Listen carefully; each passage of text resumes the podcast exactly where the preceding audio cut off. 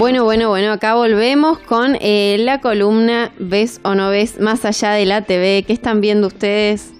Lea, Joaco, ¿están ahí? Hola, ¿En la tele? hola, hola. Yo estoy viendo en la tele, no, la verdad, últimamente nada. Hoy, hoy- Por suerte, porque la tele es tóxica. No, los mejores programas. Babi Checopar, Mauro Claro.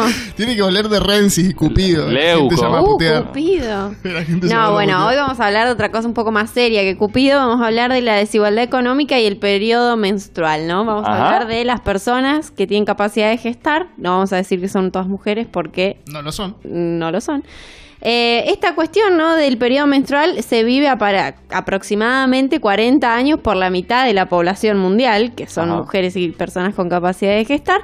Eh, sin embargo, socialmente no está como... eh, todo esto surgió, quiero reconocer, gracias a un programa de chismes que hicieron menstruación y todas hicieron... ¡Ah! Y eran todas minas, ¿viste? Cla- Y yo digo, bueno, o sea, tipo, si- ponele... Si, te das asco a vos misma, ¿qué quedará para el resto? Aparte, o sea, tan tabú, en serio, chabona, tenés como 40 años que te- no, no te vino, no entiendo. Literalmente me debe menstruar hace 25, 30 años ese chabón. O sea, si le sigue dando asco estar en un Es una cosa fuertísima. Eh, entonces, bueno, este, este ciclo está obviamente integrado por distintas fases, que son cuatro fases, que bueno, si las quieren saber las googlean, no importa, es una pavada. De una. Eh, pero a lo, que, a lo que yo les vengo a contar hoy es que claramente tiene distintas interpretaciones, ¿no? Eh, según las culturas y, ciertas cuestiones, o bueno, estas curiosidades que les voy a contar en este momento. Por ejemplo, Japón en el año 1947 eh, presentó una, se aprobó una medida para que las empresas estén obligadas a ofrecerle a sus empleadas días libres por el dolor menstrual, cosa que keep dreaming, o sea, no Eso, Japón en los 70. Sí. No, 1947. 1947. 40. Ay, no sé por qué entendí. O sea, asombra eso también, ¿no? Que fue Sí. hace una banda. También igual eh, dice que también se llevó adelante en Corea del Sur o Taiwán, pero que era una decisión de las empresas eh, decidir si sucedía esto así o no. Pero que también, bueno, como es mucho trabajo en equipo y tienen una cultura de trabajo muy fuerte, justamente eh, las mujeres mismas eran quienes, o son, quienes no quieren tomarse esos días porque te perjudica, obviamente, Claro. laboralmente Claro, hablando. En Japón la gente trabaja. Y sí, son Claro. relojitos. ¿Cómo se llama eso que hacen la sobreproducción, digamos, a la japonesa, Claro, ¿viste? Te dicen que tenés que Sí, producir sí, más. Bueno, pagame el día, la. Claro, una gana. Eh, bueno, obviamente estos debates se, se dieron, por ejemplo, también en la India, que, a, a ver, se está prohibido por ley eh, en Nepal también y en algunas regiones de la India que eh, salgas a la vida, digamos, si estás menstruando. Por eso estos días se las lleva a una cueva apartada ¿Qué?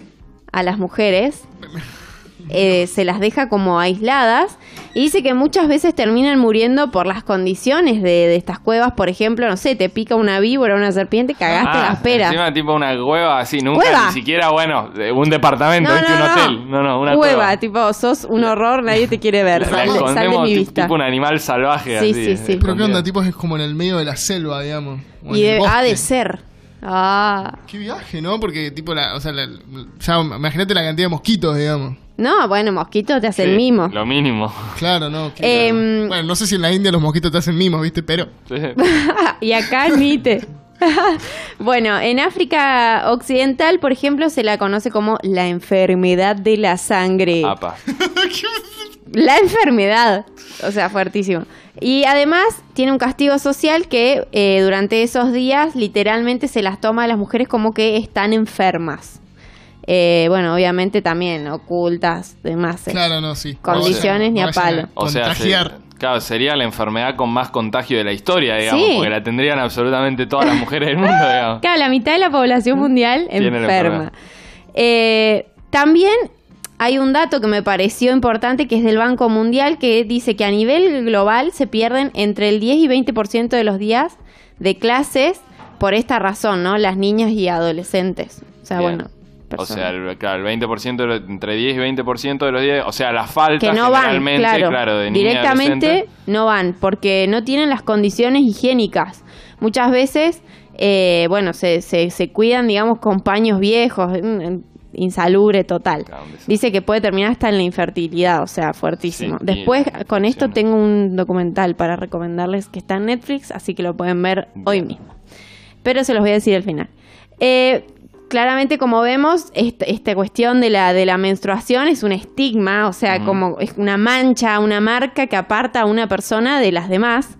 Y una, una señal de que es un, un estigma puede ser los eufemismos, ¿no? Esto de decir, bueno, decís, ah, eh, no me jodas, estoy indispuesta, decís tipo, no, en esos días eh, estoy del pe- con Andrés. periodo, claro, Claro. Andrés que viene una vez por mes porque no puedo decir menstruación, ¿entendés? Es muy publicidad eso, ¿viste? Claro, esos, esos eufemismos son justamente los que nos demuestran de que claramente eh, es algo que no se puede Claro. decir así nomás. Sí, apa- aparte es insólito porque es, en- entre comillas, digamos, o no, más bien, es una temática tabú. Sí, es re tabú. Generalmente las temáticas tabú tienen que ver con cosas eh, que le pasan a poca gente o que se habla poco y estamos hablando de algo que le pasa a una gran parte de Claro, la población aparte, mundial. por el periodo menstrual es que tenemos la condición de gestar personas. Claro. O sea, sorry, venimos de ahí, básicamente. Total. O sea, pero bueno, también traje un, un, po- un poquito de lo que dice la Biblia, ¿no? Porque Oh. bueno, ya que lo Ah, encontré, no lo iba a dejar por Ah, fuera. Me, imagino que debe ser como súper progresista la Sí. opinión. Tenemos que escuchar la palabra del Señor. Escuchemos la palabra del Señor. Dice que se habla de dos impurezas del cuerpo. Una es la gonorrea y la otra es la menstruación. Las dos de transmisión, o sea,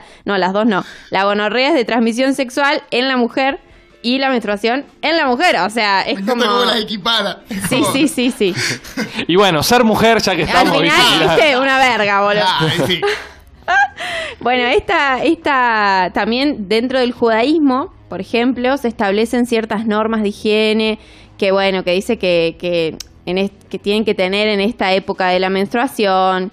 También hay muchos rituales, ¿no? A partir del momento en que las mujeres menstruan, entonces se empieza a, a- a considerar como una mercancía en muchas, muchas... Sí, ¿qué me mirás con No, esa no, cara? no. A partir del momento que menstruan, las casan, por Ah, ejemplo, por ¿entendés? favor. ¿Sabes Tienen, qué? no sé, 14 años y casada con un chabón de 50, alto violín, pero bueno, menstruaste. Eh, entonces, Hermoso mundo en el que hermoso mundo. En, en el judaísmo, perdón, hay una. Me voy a meter un quilombo Sí, a Hay una situación que se llama nidá. O sea, tipo, medio, medio que le inventó un trapero al término. O sea, Sí, nidá. nidá con H al final. Claro, es con doble D y con H al final, digamos. Eh, así que bueno, esto claramente nos demuestra que la, la maternidad como algo sublime, puro, que hermosa Sí. la mujer embarazada y la menstruación como un acontecimiento apestoso, impuro, bueno. También, bueno, ah, se habla mucho de, de la histeria, los cambios de humor, lo que en realidad es algo lógico si lo pensamos, ¿no? Obviamente que el término histeria tiene toda una significación por detrás, que es Sí. netamente para la mujer y por su condición de mujer, o sea, bastante misógino, pero viejo ya el término.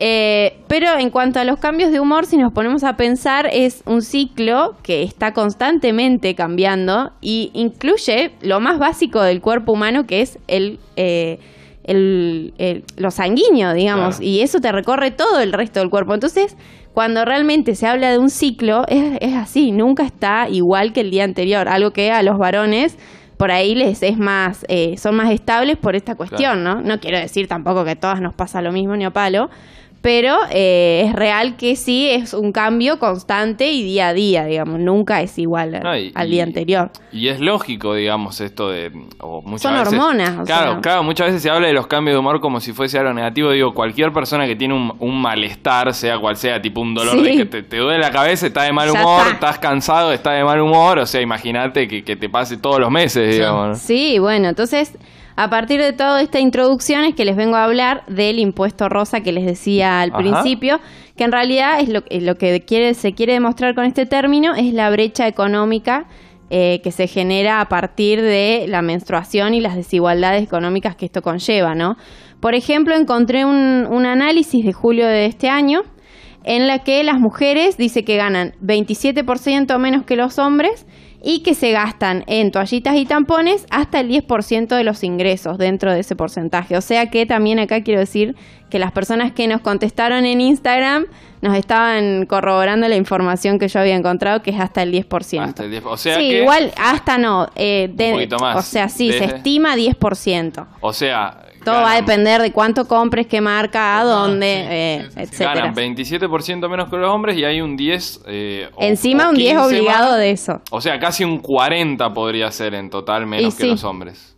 Sí, sí, sí. Entonces, bueno, es casi dicen que 7 de cada 10 personas del sector de menos ingresos en la Argentina son mujeres. O Mujeres. sea, 7 de cada 10 son mujeres. Mirá. Y se promedia que ganan 2.566 pesos por mes. Esto se fue en julio, chicos. La feminización de la pobreza no es solo un término, es real. 2.500 pesos. 2.566 pesos, de los cuales 10% tenés que usar obligado porque si no, no Sí, puedes seguir con tu vida, digamos. 10% eh, cuando está ganando 2.500 no parece nada, digamos. O sea, no están como comprando los mejores productos que puedas. No, olvídate. Entonces, bueno, esta es la carga económica que genera la menstruación y que resulta eh, un factor importante para cuando hablamos de, de desigualdad. En nuestro país, obviamente, estos productos están cargados con IVA y en, hay otros países que son tipificados como bienes de lujo a ese nivel. Pero Tomá. si salís a la calle manchada, sos un monstruo. Entonces es como una cosa que vos decís, bueno, un bien de lujo o una necesidad. Eh, obviamente que toda esta cuestión de que sea tabú y demás hace que no sepamos muchas cosas. Como que, por ejemplo, la Universidad de La Plata realizó un estudio sobre los componentes de, de estas, de estos cosas que nos venden como desechables, como son las toallitas y los tampones, y encontró que el 85% de, de ese desecho hay eh, trazas de glifosato. Ok, lo que te, es lo que te dicen cuando el agua de un lugar no se puede tomar es porque tiene, muchas veces dicen que tiene alto el glifosato y yo. Claro, o sea, todo lo que no Eh. es el glifosato y tiene el 85% está conformado por eso, digamos. Lea sabe de eso. Sí, porque vengo de un lugar donde hay, hay eso. Ah, el sojero, Claro, claro. el sojero. El clásico. Entonces, bueno, se estima que el 60% de estos productos se hace con una pasta que se llama fluff, que es obtenida de un monocultivo de una especie de pino para lo que se desmonta selva nativa. O sea, todo Mirá. lo que no, yo me enteré con esto. Todo chicos, lo o sea, No es algodón. a- armando esto, claro, no es algodón, es un millón de cosas y nada bueno. Y se desmonta selva y, Y los que lo hacen patean perritos también mientras en el Claro, proceso. faltó, digamos. Le pegan a la gente en la cara. a los A jubilados. cachorritos. Claro. Bueno, entonces por eso también voy a recomendar, y porque muchas de nuestras seguidoras nos, nos han Sí. contestado esto, de que se, hace un tiempo, hace dos años más o menos, o por lo menos yo hace ese tiempo que me empecé a enterar más de las copas menstruales, que salen desde 500 pesos y es un recipiente, un recipiente de silicona que es reutilizable. Entonces te ahorras un montón de plata porque lo compras una vez y lo podés reutilizar y te ahorras también desmontar selva nativa, básicamente, ¿o no? Por lo menos. Por lo menos haciendo una, una onda ahí. Sí, sí, muchas. em, había comentarios como de ambos eh, bandos, entre comillas, con muchas mujeres que nos decían, Sí. eh, empecé a usar eh, la copa y como que me cambió totalmente Sí. la, la vida y la economía. Y también eh, como que muchas que decían que no todavía no se animaban Es a usarla, que es, algo que pasa tabú, mucho. Es Claro. tabú, es tabú, sigue siendo tabú. Eh, y también porque, bueno, hay un montón de mitos, qué sé yo, supongo que tiene que ver con, con qué copa menstrual, viste, hay marcas, algunas Sí. son mejores, otras peores, y la- así también la experiencia de cada una. Claro. Em, pero bueno, les voy a recomendar entonces lo que les decía antes que vean en cuanto a la India y esta temática. Es un documental que ganó un Oscar este año que se llama Period End of, Sen- of Sentence, o sea, periodo fin de la sentencia en inglés, que puso a este tema de la menstruación como un factor de la desigualdad en la agenda internacional al relatar la situación de India en especial. Bien. Eh, bueno, se ve cómo mujeres rurales empiezan a, a- a- no los quiero spoilear, ¿no? Pero bueno, empiezan a, a formarse en este tema y a tomar cartas en el asunto y cómo les cambia la vida a sus compatriotas. Eso es ganador del Oscar De a mejor documental. Sí, está bueno, muy, Muy, bueno. bien. Period que- End of Sentence, para que lo vean. Eso es todo por hoy. Amigos, vamos con un poco más de música y después volvemos para cerrar el programa haciendo, por supuesto, como siempre, la consulta popular en la que les preguntamos qué te pone nervioso. Eso lo averiguamos después de este tema.